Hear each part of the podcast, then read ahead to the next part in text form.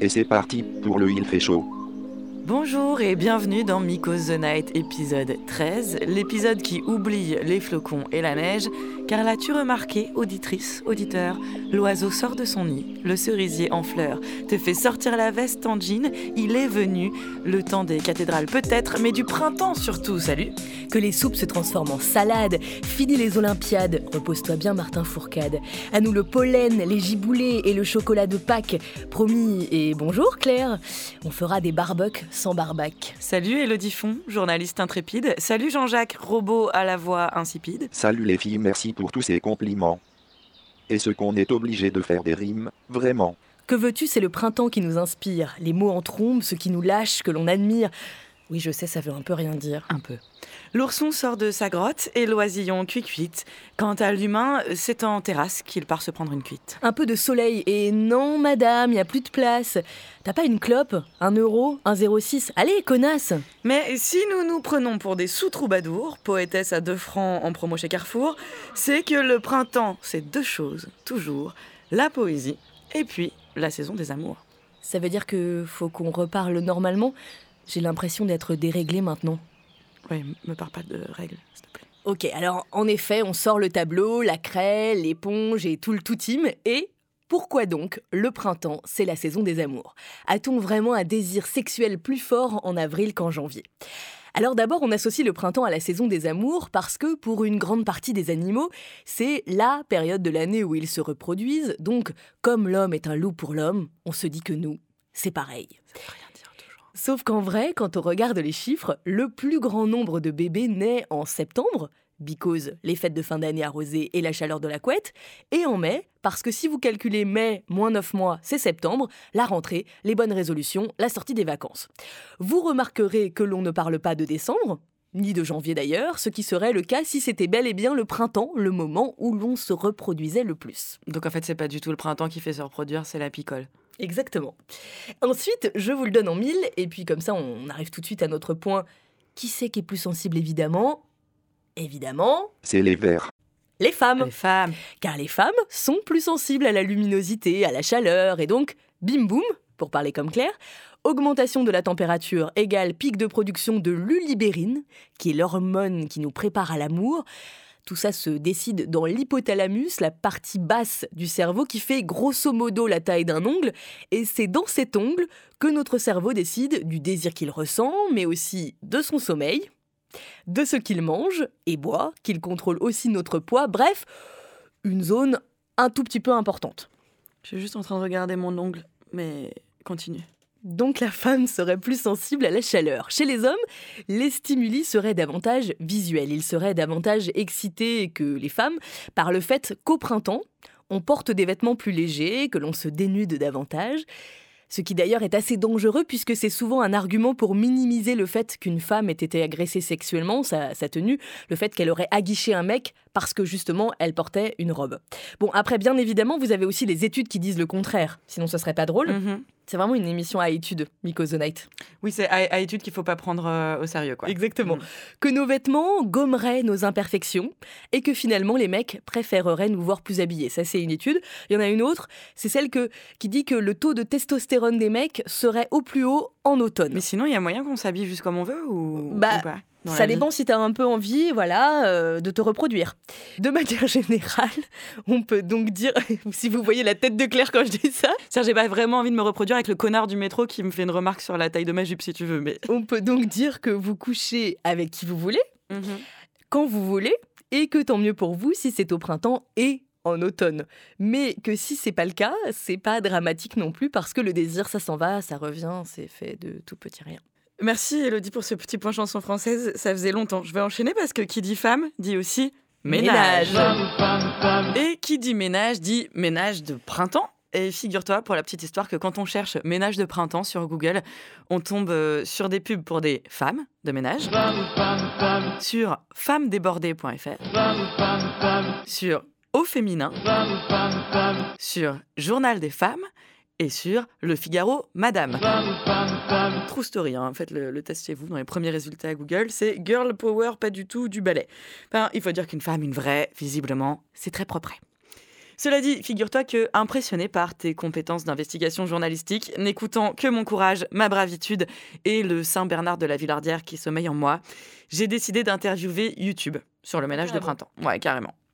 Alors déjà, euh, salut YouTube. Salut bande de salopes Ok, super. Bon bah ça va YouTube la patate? Pas du tout. Alors j'espère que mes cheveux, c'est pas bizarre parce que j'ai fait un shampoing hydratant hier, j'aurais jamais dû, ça m'a alourdi les cheveux, c'est une angoisse. Ok, d'accord, mais enfin t'enflamme pas parce qu'on a un vrai sujet à aborder, pardon. C'est important l'hydratation capillaire. Alors YouTube, dis-moi, qui dit ménage dit trier ses vêtements, mais tout ça en pleine saison des amours. Alors, comment faire pour concilier grand ménage de printemps et libido fourmillante? Pour faire le tri dans son armoire, je vous invite à prendre tous vos vêtements et aller jeter sur le lit ou alors les jeter sur le canapé, mais vraiment voilà. Ah très bien, donc note, euh, Elodie, il s'agit de jeter sur le lit ce legging à rayures turquoise acheté en solde avec la même fougue érotique qu'une conquête consentante. Arrête avec les leggings STP. Alors YouTube, dis-moi, pour trier ses fringues, en général, on fait trois catégories, genre à garder, à donner et une pile, hmm, peut-être. Qu'en penses-tu? Quand on y réfléchit bien, il y a beaucoup de vêtements euh, dont on ne veut plus ou dont on n'a plus l'usage qui se retrouvent dans la pile peut-être. Et ben au final, on les garde ces vêtements alors que euh, bah, ils devraient être dans la pile non et on devrait s'en débarrasser. Ah ben voilà, on vire, on dégage, c'est ça la France en marche.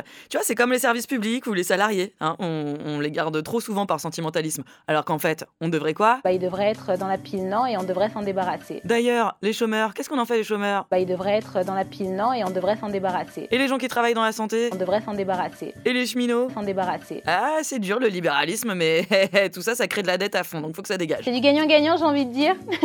Bon, donc tu vois, Jean-Jacques, à mon avis, en vrai, le YouTube game du ménage de printemps parle en code secret. Quand on dit vêtements, en fait, on parle de salariés à dégager, bien sûr. Mais bon. Alors, du coup, pour nos amis du MEDEF, une astuce peut-être? La dernière option pour disposer des vêtements dont on n'a plus envie ou plus besoin, Oui, vêtements. j'avoue que c'est l'option que je préfère. Hmm, une réforme du code du travail Il peut-être? suffit simplement de les plier, de les mettre dans un carton Ah et euh, une fois qu'on a fait ça, on les pose euh, au pied de son immeuble ou bien euh, au bout de sa rue. Eh bah oui, voilà Et puis on leur jette une pièce une fois de temps en temps, leur disant que eh, eh, pour toucher le RSA, faudrait peut-être faire un effort. Tu as vraiment réussi à transformer le ménage en manif de gauchistes saucisses merguez. Moi perso, je préfère les chipots avec des frites à côté. Oui, pardon, je me suis peut-être un peu éloignée. Et en même temps, tu vois, on vient peut-être de réaliser que les tutos ménage de YouTube insufflent une petite graine de libéralisme sauvage en chacun de nous et que ça va donner des fruits bien moisis au printemps. Enfin, euh, ou en septembre, au vendange. Ah, J'ai jamais compris. C'est le moment de t'y mettre pourtant, parce que le printemps c'est quand même le moment du jardinage. Hmm, même quand t'as pas de jardin? Bah oui, il suffit que t'aies une une fenêtre. Tu sais, tu mets un petit bac à fleurs. Oh là là, euh, attends, à à Paris, euh, avoir une fenêtre avec un bac à fleurs, c'est grand luxe. Une fenêtre, je pense que c'est à la portée quand même de pas mal de gens. Il faut quand même faire gaffe parce que si le bac tombe dans la rue, d'ailleurs, t'es responsable. Ah ouais? Il y a vraiment une législation des bacs à fleurs.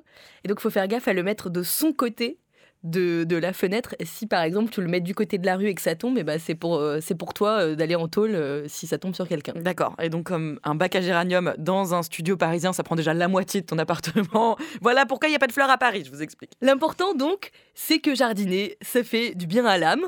Et la Rousseau, on- non, ça fait rien? Pardon, vraiment, c'était pas prévu, je m'excuse. D'ailleurs, on parle de cultiver son jardin intérieur et on parle aussi de garden thérapie. On parle aussi d'hortithérapie. Ah, classe Rien à voir avec les orties. L'idée, c'est de cultiver un vrai jardin pour accompagner le traitement de la dépression, de l'épilepsie, de l'autisme, d'Alzheimer aussi.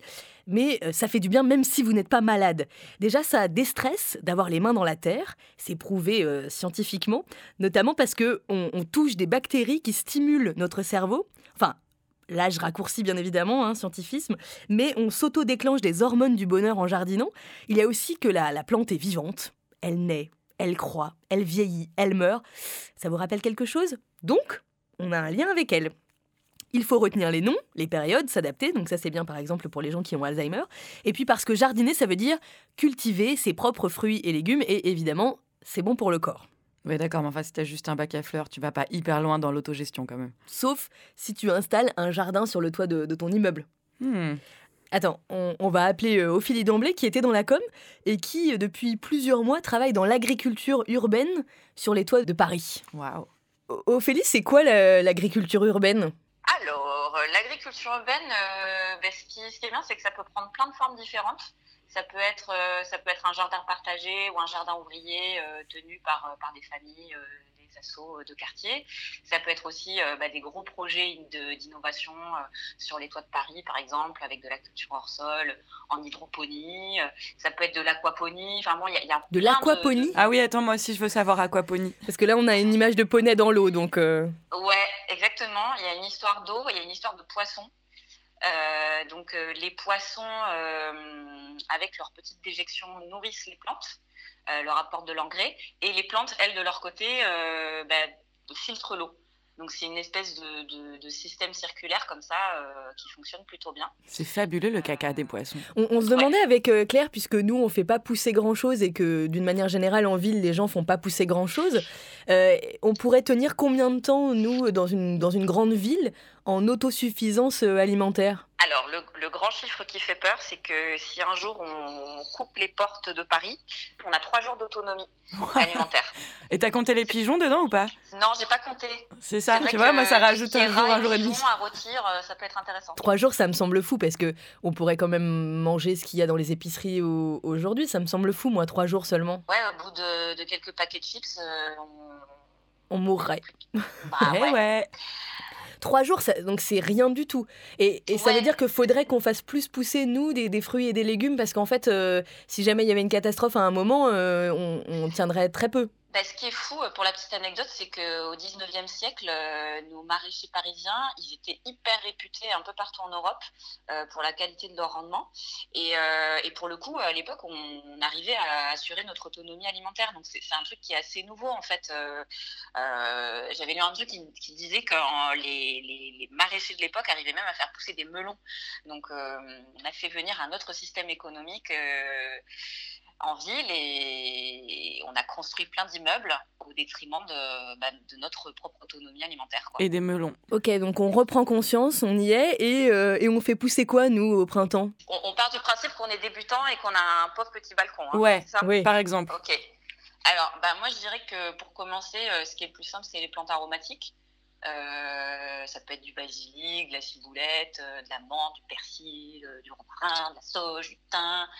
Et, euh, et, après, si on veut, euh, si on veut partir euh, sur des trucs un peu plus nourrissants, ça peut être des tomates cerises, ça peut être des petits cornichons, vous pouvez faire pousser des haricots grimpants. Attends, des, des, cornichons, ça pousse dans un bac Ouais, ça peut. En fait, à partir du moment où c'est pas des, des, systèmes racinaires trop profonds, comme la carotte ou, ou le panais, ah et des trucs qui qui prennent quand même plus de, place, euh, enfin qui me demanderaient des, pots beaucoup plus profonds, euh, tu as plein de choses qui fonctionnent. Tu peux faire pousser des piments, des fraises. Ce qui est bien là-dessus aujourd'hui, c'est qu'on a plein plein de tutos euh, dispo sur, sur YouTube. Donc il y, a vraiment moyen en fait de, faire pousser des petites choses. Après, tu feras jamais ton, ton panier entier.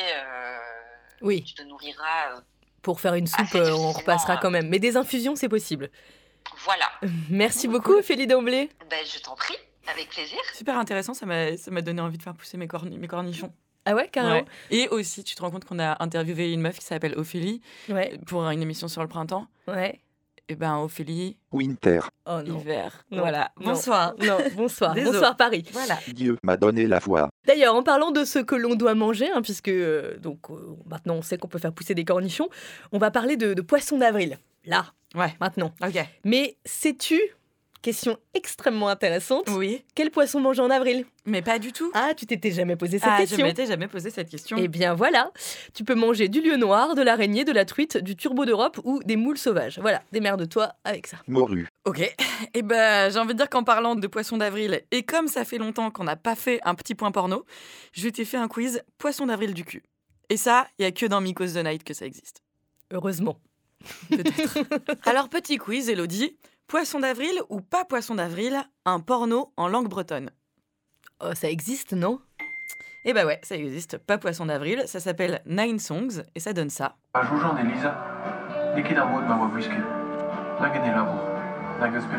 Et en fait, en vrai, c'est une idée assez chouette parce que c'est une façon de défendre euh, ces langues qui, qui ont tendance à disparaître. C'est quelque chose qui était attendu de nombreux Bretonnants qui pensent que la langue doit exister dans des domaines on la voit pas forcément de manière traditionnelle. Oui, et c'est vrai que dans le porno, la langue, euh, on l'utilise pas forcément de manière traditionnelle. Mmh, j'ai une image. Poisson d'avril ou pas poisson d'avril, des sextoys spécialement pensés pour les fans d'heroic fantasy, donc en forme de sexe de dragon. Franchement, je pense que c'est possible que ça existe.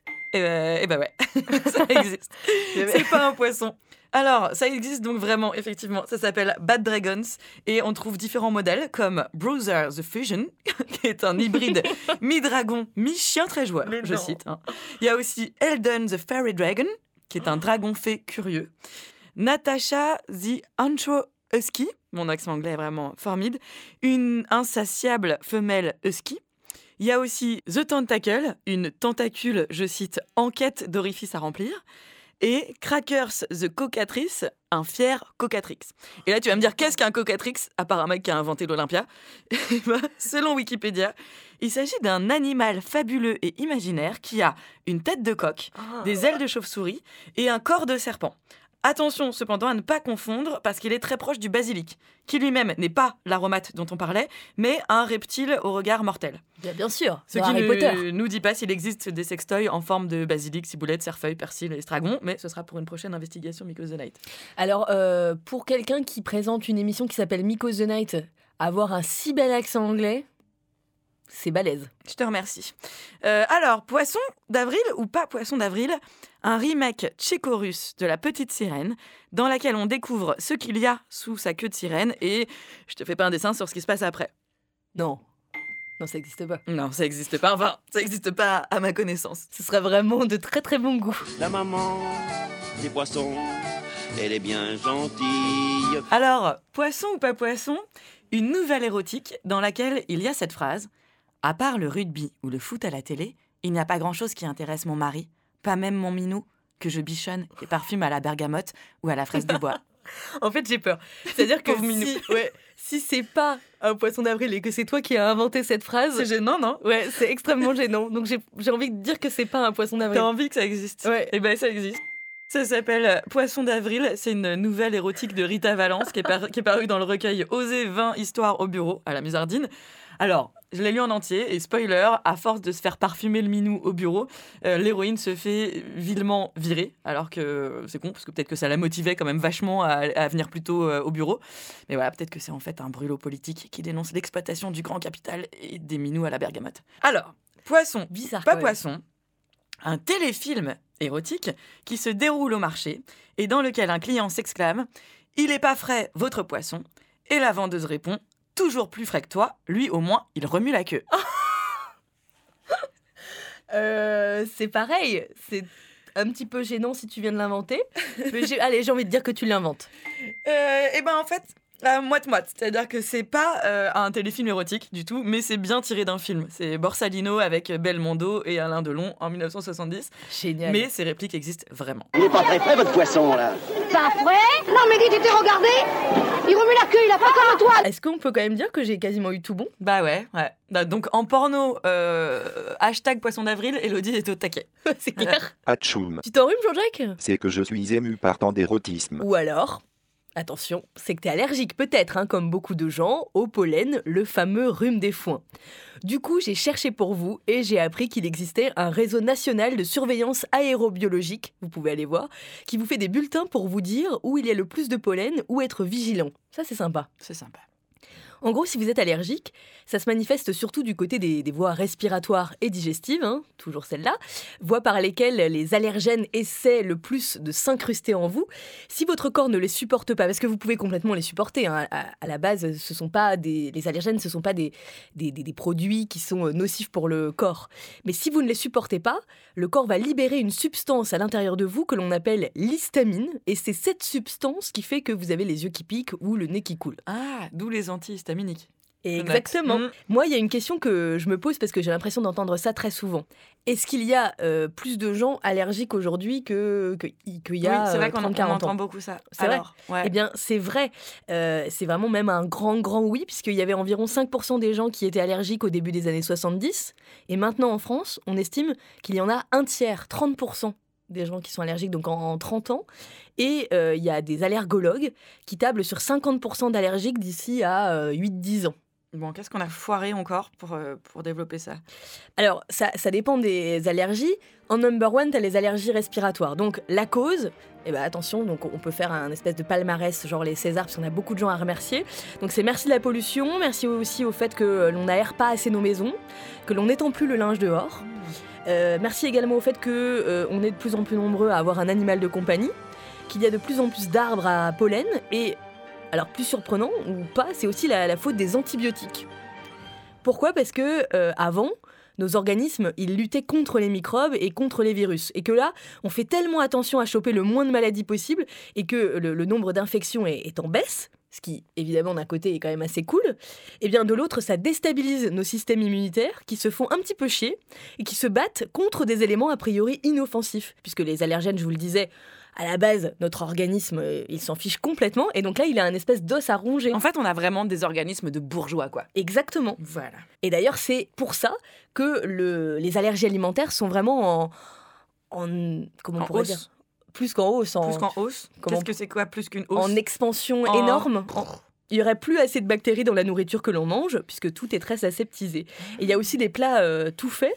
Et- alors, les plats tout faits, ils contiennent 1000 aliments. Donc, franchement, faites le test, regardez ce qu'il y a dans vos lasagnes. La suite va vous surprendre. Et puis il y a aussi que l'on consomme beaucoup plus d'aliments qu'il y a 50 ans, ça j'y avais pas pensé. Euh, pas que dans les plats tout faits, mais on, on va aussi manger des produits euh, exotiques. Et qui dit multiplication des aliments dit multiplication des risques. C'est comme pour les partenaires sexuels. Cela dit, le printemps, c'est les allergies, mais c'est aussi Pâques et ces fameux lapins en chocolat qui coûtent une couille en pâtisserie sous prétexte que Jésus est encore mort ou ressuscité ou renaquis ou il a recommandé une tournée de Côte-du-Rhône, je sais plus. Mais bon, ça on connaît, ou presque. Euh, mais voyons voir plutôt un peu du côté totalement ésotérique de la force et plus précisément du côté des sorcières. On apprend qu'il y a huit fêtes ou sabbats dans une année sorcière. T'es ok. T'es sabbat. T'es in. Oh la vache, années 80 Alors, huit fêtes, et leur rôle principal, c'est de permettre une recharge en énergie et une sorte d'alliance entre les humains et la nature. Alors, ces fêtes sont liées aux saisons. Donc, celle qui nous intéresse, nous, c'est Ostara, qui se tient vers le 21 mars, donc l'équinoxe du printemps. Ostara, ça symbolise le renouveau de la vie et de la terre après un hiver froid et dur. C'est nous. Nous, c'est le froid et dur? Bah, c'est-à-dire, notre hiver a été un petit peu froid, un petit peu dur. Comme ma bite. D'ailleurs, Ostara vient du germain ost ou est, aka, là où le soleil se lève, une référence pour l'aube et la vie renouvelée. Alors les rituels qui vont avec, c'est tout ce qui est un petit peu célébration de la vie, hein, donc on mange des placentas. Je déconne, on peint des œufs, par exemple, on les utilise dans des rites sacrés avant de les manger.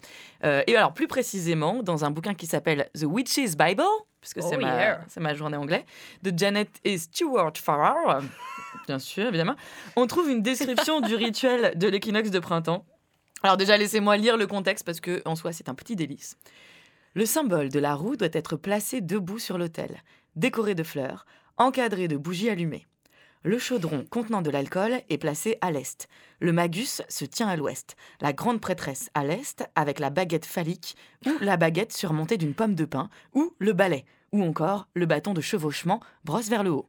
Bah, le balai, tu vois, les meufs, on y revient toujours. Non, mais attends, ça, tu, déjà, tu dois faire ça chez toi. Déjà, ça c'est la base, ouais. D'accord. Mm. Donc moi, effectivement, je m'imagine avec mon, mon pot de basilic ou de cornichon sur le rebord de la fenêtre, une brosse à chiottes dans une main, en train d'essayer d'allumer une bougie avec un briquet qui marche pas. Déjà. Je sens que je suis pas tout à fait prête pour la sorcellerie. Mais alors ensuite, c'est l'invocation. Et là, l'invocation, il faut que la grande prêtresse allume le chaudron et dise Nous, allumons le feu en ce jour. Nous t'invoquons, ô lumière de vie, sois une brillante flamme devant nous.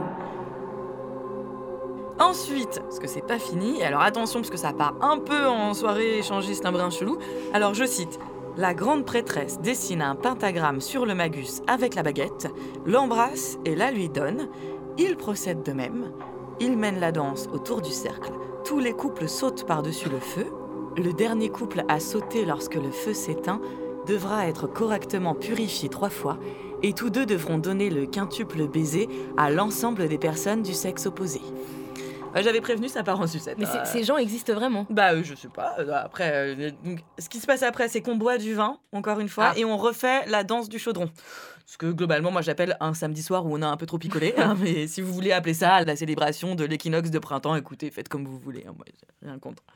C'est la Saint-Patrick revisité en fait. un peu, ouais. C'est que le printemps, en même temps, on peut pas, tu vois, leur en tenir vraiment rigueur, parce que le printemps, regarde-nous au début de cette émission, ça inspire. Ouais, ça inspire. Ah Vivaldi. Toute mon enfance. Tu l'as connu? Bah oui, quand même. Tu les vois les jours qui rallongent, la vie qui passe, les ponts de mai, Le changement d'heure. Ne lance pas sur les ponts de mai. Si je vous fais l'inventaire des titres de musique inspirés par le printemps, le problème c'est qu'on en a pour à peu près trois semaines. Mhm, c'est vrai.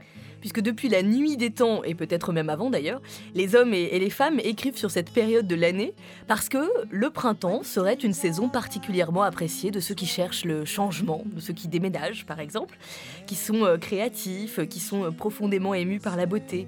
Bon, tout ceci est à mettre au conditionnel, c'est encore une étude, hein, au calmos, mais quand même, il y a des titres de musique, ça vous aura pas échappé, dès que le printemps revient. Et des tableaux, Coucou Monet, Salut Renoir, Salut l'école pré-raphaélite, avant Raphaël, des jeunes gens qui, euh, courant 19e, voulaient revenir à une peinture plus libre, ça se passe en Angleterre. Et ces étudiants, ils dessinent à ce moment-là des tableaux très très colorés, très inspirés par le printemps, sensibles à la nature, euh, entre autres. Il n'y en avait pas beaucoup des tableaux comme ça avant. Tu vois que le printemps, ça fait rêver. Ouais. Sauf que parfois, tu te perds dans Internet. Elles traversent les saisons en s'inventant des tenues. Elles disent que c'est l'occasion de tenter l'inattendu. Oui, comme les Français sont jolis. Ça inspire. Ouais, puis ça t'aura pas échappé, Jean-Jacques. D'ailleurs, quand on pense printemps, tu commençais à, à l'évoquer, on pense aussi. Rouleau de printemps. Non, même si j'ai faim maintenant, merci. Nem aux crevettes. Non, quand on pense printemps, on pense aussi printemps arabe, mais aussi printemps érable, printemps des parapluies, ou encore euh, mai 68, dont on fête les, les 50 ans cette année, ou Nuit debout. Et c'est vrai qu'il semble flotter quand même un peu dans l'air printanier quelque chose de la Révolution.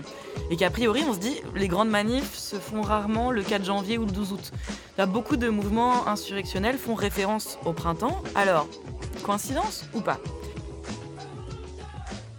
Figure-toi que l'historienne Sylvie April, qui est spécialiste de l'histoire politique du 19e siècle, euh, qui a été interrogée sur un site qui s'appelle La Semaine de l'Histoire, elle explique que d'abord, je viens de dire une grosse connerie, parce que par exemple, la révolution tunisienne, elle, elle a commencé en décembre, et elle dit, je cite, Ça ne tient pas compte d'une saison, mais plutôt de ce que ça implique dans la tête des gens.